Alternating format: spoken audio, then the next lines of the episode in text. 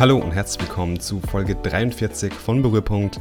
Mein Name ist Marvin. Schön, dass ihr wieder dabei seid, wenn ich euch mitnehme auf meine Reise als digitaler Pionier, Maker, Designer, Tech-Nerd, Developer und, und, und. Wie geht's euch?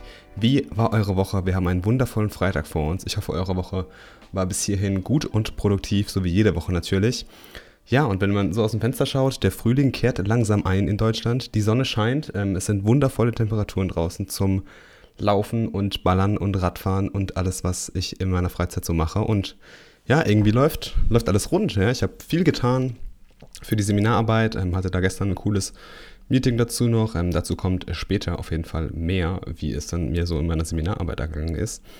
Und ich habe mir jetzt auch noch, äh, noch ein weiteres Projekt aufgehetzt. Irgendwie so ganz aus dem Nichts habe ich das aufgesaugt. Ja, okay, was heißt Projekt? Ich will eigentlich ja nur meine Webseite neu gestalten. Beziehungsweise nicht nur irgendwie neu gestalten, ich habe ja schon so ein paar Mal Redesigns gemacht, aber ich will die wirklich von Grund auf neu machen. Also auch Grund auf technisch neu, nicht irgendwelche alten Stellen nur refactoren, sondern ich will die wirklich komplett neu machen. Ich habe die momentan ja auf ähm, Jekyll-Basis, also so ein statischer Site-Generator auf Ruby-Basis. Aber Ruby, ich kenne mich nicht mega gut mit Ruby aus und irgendwie habe ich auch noch ganz viel Legacy-Code drin und sowas. Und da muss einfach ein bisschen mal Frühjahrsputz gemacht werden, im wahrsten Sinne des Wortes. Deswegen habe ich mir gedacht, komm, werf einfach alles weg und mach es komplett neu. Das wird wahrscheinlich ein bisschen einfacher sein. Und es waren auch so an der Seite einfach an sich, nicht nur technisch, ein paar Sachen, mit denen ich ein bisschen unzufrieden war und die ich ein bisschen ändern will. Und ähm, ja, nach einer langen Zeit, nach langem Suchen, habe ich jetzt endlich ein Tool gefunden, das mich vielleicht da ein wenig unterstützen könnte, mit Hilfe von David, mit dem ich ja im letzten 2 zu 2 Podcast drüber gequatscht habe, bin ich auf Gatsby gestoßen. Gatsby Jazz ist ein Static Site Generator auf äh, JavaScript-Basis und auf Basis von React, was ich natürlich als angehender, sage ich mal, React-Lehrling sehr, sehr spannend finde. Ähm, ich habe mich da jetzt die letzten Tage einfach mal reingelesen, schon so ein Boilerplate-Setup gemacht für das ganze Projekt und ja, ähm, einfach, da werde ich jetzt so ein bisschen immer wieder dran, wenn ich Zeit habe, dran rumschrauben und dran rumbauen. Äh, Repository wird, weird, Repository wird in den Shownotes stehen, also da könnt ihr auch gerne reingucken. Es wird komplett Open Source sein, ihr könnt es gerne verwenden, wenn ihr da was seht, was euch gefallen könnte. Oder wenn ihr mal irgendwie Fehler entdeckt und auch sagt, hey Marvin, da kannst du auf jeden Fall noch was besser machen, gerne Pull Requests erstellen. Ich schaue mir da alles durch und ähm, ja, momentan ist es noch sehr, sehr blank und es sieht noch sehr, sehr leer aus. Aber das wird sich in der nächsten Zeit bestimmt mit ein wenig Leben füllen. Es wird dauern, ähm, ich lasse mir da auch Zeit und berichte mal hin und wieder was im Follow-up dazu, wenn ich was getan habe oder wenn ich irgendwelche Challenges habe, auf die ich gestoßen bin. Aber ich würde auch sagen, genug davon. Ich habe die Woche wieder Links mitgebracht, im Gegensatz zur letzten Woche. Und die schauen wir uns jetzt einfach mal ein bisschen an.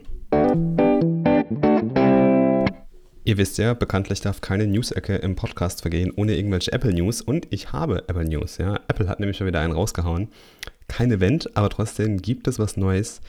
Ja, okay, es war jetzt vielleicht auch nicht so riesig, dass man ein komplettes eigenes Event draus machen müsste, aber ähm, es gibt neue Ankündigungen und da denke ich, können wir relativ schnell und ohne viel Emotionen drüber gehen. Nämlich, es gibt ein neues iPad Air, ein neues Modell.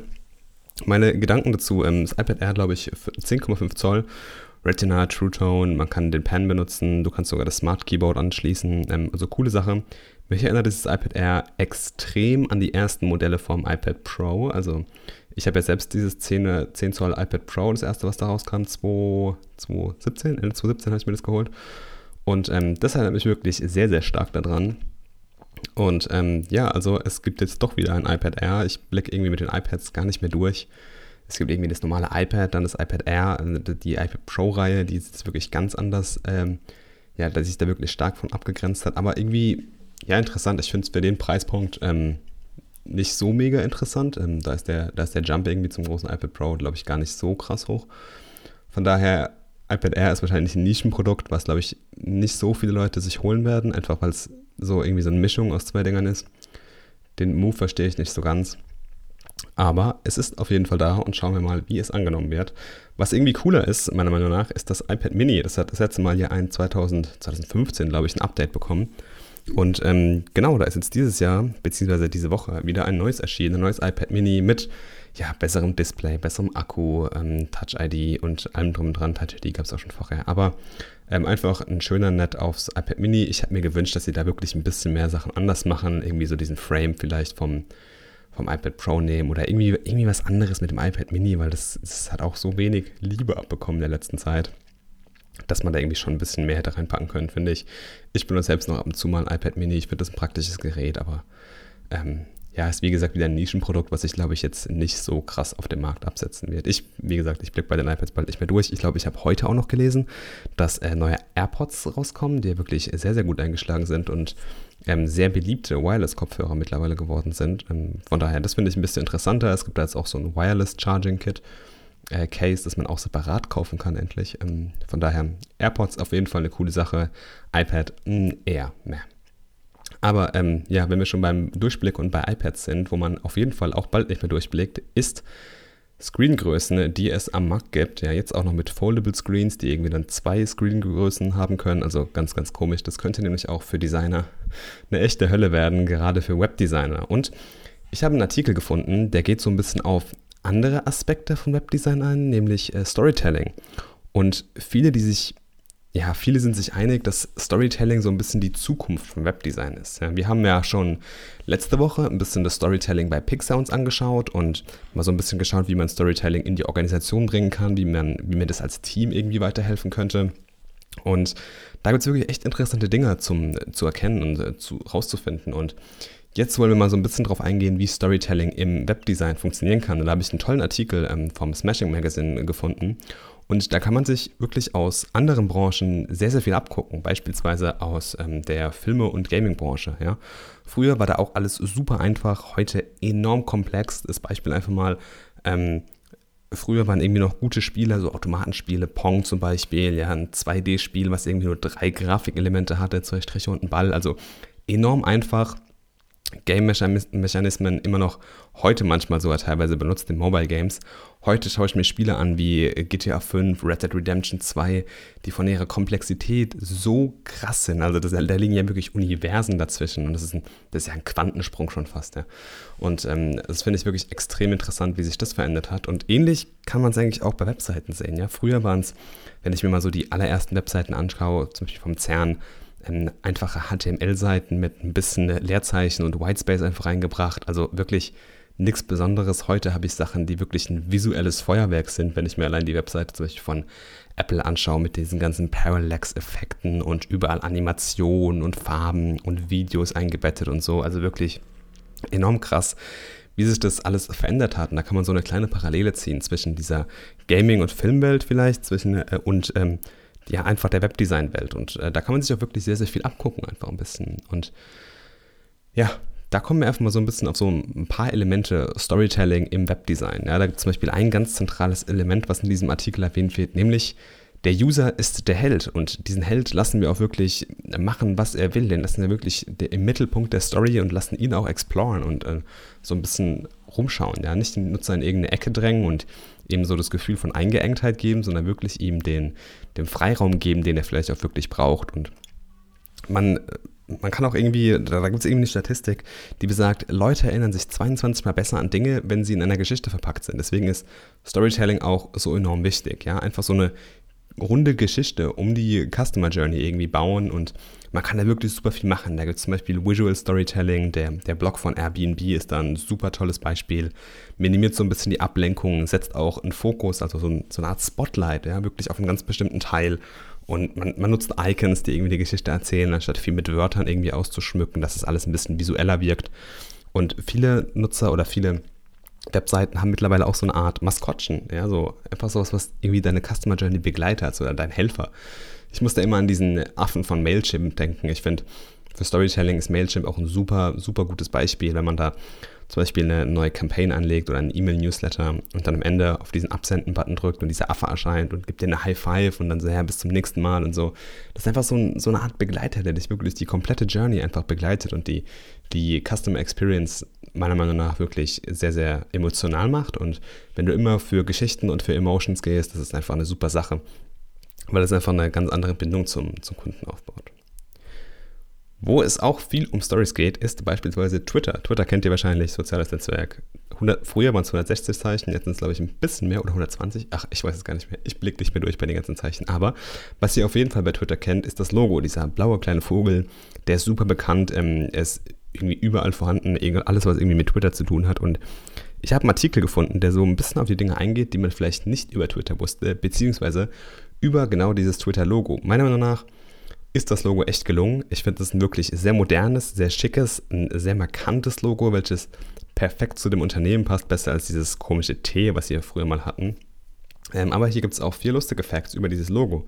Zum einen, der Logodesigner war erstmal drei Jahre lang aus der Art School, äh, ist da irgendwie rausgeflogen oder war erst drei Jahre lang draußen, als er dieses Logo designte. Und dann ähm, hat er das irgendwie direkt, direkt rausgefunden, wie er das haben will. Ja, es wurden aber trotzdem fast über oder fast 100 Vögelumrisse erstellt, ähm, die dieses Logo sein sollen. Also er wusste direkt, es wird irgendwie ein Umriss vom Vogel, aber hat dann wirklich 100 Umrisse gezeichnet, bis er den letzten Entwurf gefunden hat. Und wenn man mal genauer hinschaut, gibt es auch eine ganz geile Grafik. Das finale Logo besteht ziemlich genau aus 15 Kreisen. Also wenn man 15 verschieden große Kreise übereinander legt in so bestimmten Abständen und Winkeln zueinander, dann äh, habt ihr das finale Twitter-Logo. Also wirklich alles irgendwie aus Kreisen. Das finde ich irgendwie echt verrückt und super cool. Und als das Logo dann final wurde, überlegt man auch erst die Flügel irgendwie andersrum zu gestalten. Aber das hat dann irgendwie nicht so gut funktioniert und äh, Nutzer wussten nicht genau, was es sein soll. Und ja, deswegen ist jetzt alles so, wie es ist. Auch mit diesem schönen Babyblau, sage ich einfach mal. Ich finde, es ist ein tolles, zeitloses Logo ähm, und hat einfach auch eine interessante Entstehungsgeschichte irgendwie. Eine Neuigkeit habe ich noch, nämlich zu äh, Google. Ja. Wie ihr vielleicht wisst, nutze ich seit einiger Zeit eine Suchmaschine, nämlich DuckDuckGo. Ich habe mich von der riesigen Suchmaschine Google verabschiedet und habe auf allen meinen Geräten konsequent auf äh, DuckDuckGo umgestellt. Und ähm, ja, das habe ich einfach mal auch ein bisschen in meiner Security- und Privacy-Folge, glaube ich, erwähnt. Und jetzt hat Google Chrome es auch geschafft. Chrome bietet nämlich endlich DuckDuckGo als Suchmaschine an. In mehr als 60 Ländern ist das Ganze, glaube ich, vergangene Woche gestartet und ähm, ich muss ganz ehrlich sagen, den Zweck verstehe ich dahinter irgendwie nicht, weil jemand, der DuckDuckGo verwendet, nutzt der oder steht ja eigentlich eher so ein bisschen auf dieses ganze Privacy und ich bin der Herr über meine Daten und sowas und ihr sammelt keine Daten über mich. Aber das, genau diese Experience bietet Chrome ja eigentlich nicht oder beziehungsweise da ist Chrome nicht für bekannt, nicht so jetzt wie Firefox Beispiels, zum Beispiel. Ähm, und hey, jetzt, ja, ich verstehe es nicht wirklich, aber wie ihr wollt. Es sind ein paar News und jetzt hat man wenigstens mal die Qual der Wahl auch in Chrome. So, kommen wir zum großen Update-Teil. Work in Progress heißt es mal wieder. Und es hat sich äh, viel getan an der Seminararbeit. Was ist denn beim letzten Mal passiert? Ich habe das letzte Mal hier so ein bisschen meinen Such-Approach, also meine Suchstrategie vorgestellt, wie ich vorgegangen bin, welche Paper ich gefunden habe und alles. Und ich habe jetzt nochmal, glaube ich, ähm, ja, ein bisschen die Suche ausgeweitet auf diese Behavioral Economics und äh, Psychologie-Journals, ähm, die mir wirklich sehr, sehr viel gebracht haben. Ich habe da eine Menge Paper reinbekommen. Ich habe jetzt knapp nochmal, ich glaube, 30 Paper gelesen, äh, wirklich bis die Augen bluten. Viel einfach auch aus diesen ähm, Behavioral Economics, also Verhaltensökonomie und äh, Psychologie-Büchern, beziehungsweise äh, wissenschaftlichen Magazinen. Und ich habe die alle so ein bisschen in meine Konzeptmatrix übertragen. Und die Concept Matrix hat sich gefühlt irgendwie jeden Tag geändert. Es war echt ein Graus, das so ein bisschen final hinzubekommen. Ich habe dann viel zusammengenommen, viel dann wieder auseinandergefriemelt und so. Also es ist echt schwer, sowas zu erstellen, wenn man nicht so tief in dem Thema drin ist und die ganzen Konzepte irgendwie aus den Papern auch rauszulesen, weil Nudges sind echt ein Konzept oder auch echt eine Idee, die über so viele verschiedene Bereiche geht, dass es schwer, das Thema irgendwie so in ein Muster einzugießen und ja, ich habe jetzt ein paar rausgeworfen und habe jetzt insgesamt in meiner Tabelle knapp 40 Paper, welche das Thema Nudges behandeln. Mal mehr oder mal weniger offline, mal online, mal gemischt. Ich habe jetzt mal die Offline-Dinger rausgeworfen und will mich wirklich auch nur mit diesen digitalen Nudges beschäftigen. Aber man kann das auch manchmal gar nicht so, so sehr auseinanderhalten. Da gibt es viele Experimente, die irgendwie so in beide Bereiche reingehen, wo ich zum Beispiel ein Experiment habe, was so ein bisschen über ähm, Donations, also so Spenden an wohltätige Organisationen geht. Und die haben dann zum Beispiel ein Experiment gemacht mit ähm, einem Formular, was man halt ausfüllen konnte und so und dort irgendwie Werte verändert. Und ich habe mir dann gedacht, so, hey, das exakt dasselbe funktioniert ja auch online. Und dann haben sie auch den zweiten Teil von diesem Experiment irgendwie online gemacht, aber haben an der Choice Architecture an sich gar nichts verändert, also wirklich nur das Medium und nicht die Art der Repräsentation oder die Form, wie die Entscheidung aufgebaut ist. Das ist auch ein bisschen schwer zu beschreiben, ähm, aber ja, da kann man wirklich sehr, sehr viel irgendwie durchmischen und das ist alles so ein bisschen, da verschwimmen die Grenzen einfach so, ja. Und ich glaube auch, ja, man kann das einfach auch gar nicht so oft auseinanderhalten, auch bei den ganzen Theorien. Aber durch dieses intensive Coding und diese Concept Matrix mit diesen ganzen Attributen kann ich jetzt schon so ein bisschen einen Trend erkennen, wo das alles hingeht. 36 meiner Paper haben dabei empirisch und haben Daten erhoben und das meist wirklich in der Form von Experimenten. Was mich ein wenig dabei gestört hat, ist, dass das Ganze nur ja wenig Studien über die eigentlichen Designelemente gibt. Also ich sag mal, welchen äh, Einfluss hat es jetzt, ob ich einen Radio-Button oder eine Checkbox nehme? Welchen Einfluss hat jetzt eine Dropdown-Liste auf meine Choice Architecture? Ja, wie beeinflusst das wirklich eine Choice oder wie kann auch sowas einen Nudge bilden? Das habe ich in ganz, ganz wenigen Papern gefunden, dass da wirklich die Design-Elemente genannt werden. Äh, dafür waren andere Sachen sehr, sehr deutlich, wie zum Beispiel die Domain. Ich glaube, 31 meiner Artikel sind im Bereich Consumer Choices verortet, also wirklich so diese, diese Beziehung zwischen ähm, einem, der ein Gut anbietet und einer, der irgendwie einen Service oder ein Gut erwerben will ähm, ja, Consumer Choice halt. Und dann gibt es auch 14 Paper von insgesamt 42, die über Health gehen. Und das finde ich auch echt interessant. Also dieses Thema E-Health und Gesundheit spielt da auch wirklich eine große Rolle bei Nudges. Weil gerade im Gesundheitsbereich gibt es halt wirklich immer sehr, sehr komplexe Entscheidungen und die kann man halt mit guten Nudges und einer guten Choice Architecture ein bisschen vereinfachen und auch in eine gesunde Richtung lenken, weil ich glaube, Health ist halt so ein Thema, jeder will ja gesund leben und keiner will irgendwie komplett ungesund leben von sich aus. Ähm, Deswegen kann man dann Nudges auch wirklich gut anwenden, um einfach Entscheidungen zu vereinfachen. Ein Feld, in dem ich da gerne mehr gesehen hätte, wäre der ganze Versicherungs- und Finanzbereich. Ähm, ich glaube, das ist wirklich super, super interessant. Ich denke, da gibt es enorm viele Möglichkeiten, wie Nudges dort Dinge vereinfachen könnten. Gleichzeitig sind sie dort aber auch sehr schwierig anzuwenden, denke ich, weil ja, es ist einfach ein brisantes Gebiet, um Entscheidungen zu beeinflussen. Ja, also ich will ja nicht unbedingt, also wenn ich jetzt irgendwie den Nudge transparent mache oder den wirklich einfach nur falsch formuliere irgendwie, dann hat es ja gleich so was, ja, okay, die wollen mir hier irgendwie was andrehen und es bildet einfach kein Vertrauen. Deswegen, da sind Nudges wirklich schwer und da sollte man eher schauen, wie man eine gesunde Choice Architecture bildet. Aber trotzdem finde ich den, den Bereich Finanzen und Versicherung enorm interessant und kann mir da auch gut vorstellen, was in der Masterarbeit zu machen. Interessant war es außerdem, dass mehr als die Hälfte der Paper auf ähm, die Information für die Entscheidung angeht. Also wie stelle ich eine Information bereit oder gibt es irgendwelche Referenzpunkte für diese, für diese Entscheidung? Also nicht irgendwie immer die Struktur von der Entscheidung an sich, sondern eher, was vorne dran hängt, also was davor ist, also vielmehr der Input, ja. Und ja, was kommt als nächstes? Das Ganze wird jetzt so ein bisschen in meinem Kopf sortiert. Ich muss das ein bisschen ordnen und dann wird das Ganze natürlich in Schriftform gegossen. Das wird, glaube ich, der schwerste Part, wie man das Ganze wirklich aufschreibt, wie man, sage ich mal, diese ganzen Gedanken formuliert und aufs, aufs Blatt Papier bringt. Das ist, glaube ich, krass, super krass schwer. Ich habe jetzt schon eine grobe Struktur für das Paper und auch so ein Vorgehen. Aber wie das Ganze dann festgehalten wird, ist, glaube ich, nochmal was anderes. Es gibt in dieser Woche wieder ein cooles Ding, was ich entdeckt habe. Ich habe was gefunden, wieder aus der Welt der Podcast, nämlich Tail, T-A-Y-L. Ähm, Tail wirbt damit, dass sie jede Webseite in einen Podcast verwandeln können, was ich irgendwie super interessant und cool fand. Und im Grunde kann man dann jede Seite irgendwie so bookmarken und an Tail schicken und dieser transferiert das dann in einen Podcast. Man kann das auch customizen mit der Stimme und sowas und ähm, stellt es einfach als Podcast bereit zum Anhören. Und ich glaube, das ist super gut für rein informative Webseiten. Ich habe es noch nicht ausprobiert. Ich glaube, die Strukturierung, gerade bei komplexen Webseiten, könnte da ein bisschen schwer sein. Ich stelle mir das irgendwie so vor, wie so den Lesemodus in Safari oder Firefox und ähm, bloß halt für die Ohren, also als Podcast. Coole Sache. Äh, glaube ich, für jeden, der gerne Blogpost hören will und da so ein bisschen so Sachen wie zum Beispiel dieses Medium Audio Translate irgendwie umgehen will. Oder das auch für andere Blogs oder für andere Webseiten nutzen will. Aber ansonsten würde ich sagen, kommen wir auch schon wieder zum Ende. Ja? Ähm, ich entlasse euch in ein wunderschönes, sonniges Wochenende.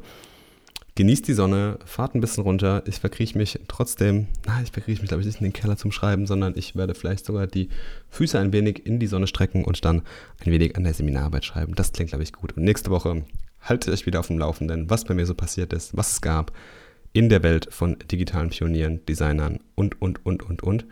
Und ja, ansonsten würde ich sagen, wir hören uns wieder nächste Woche. Keep creating awesome stuff. Ciao.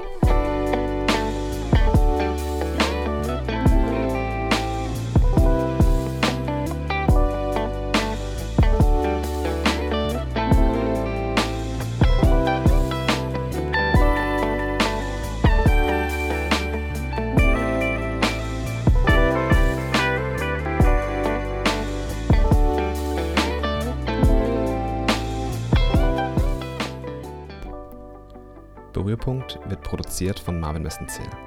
Dieser Podcast ist eine eigenständige Entwicklung und Produktion, welche in keinster Weise durch finanzielle Mittel oder Sachmittel in irgendeiner Form unterstützt wird. Wenn dir der Podcast gefällt und du ihn unterstützen willst, würde ich mich über eine positive Bewertung auf iTunes sehr freuen. Erzähle auch gerne deinen Freunden und Kollegen davon und teile es. Bei Fragen, Feedback, Anregungen oder auch Kritik gerne per Mail an hello at marvinmessenzähl.com oder direkt auf Twitter oder Instagram an @yomarvin. Y O O Marvin, klein und zusammen. Meinen Blog findest du auf marvinmessenzähl.com. Dieser Podcast wird auf allen üblichen Podcast-Portalen veröffentlicht.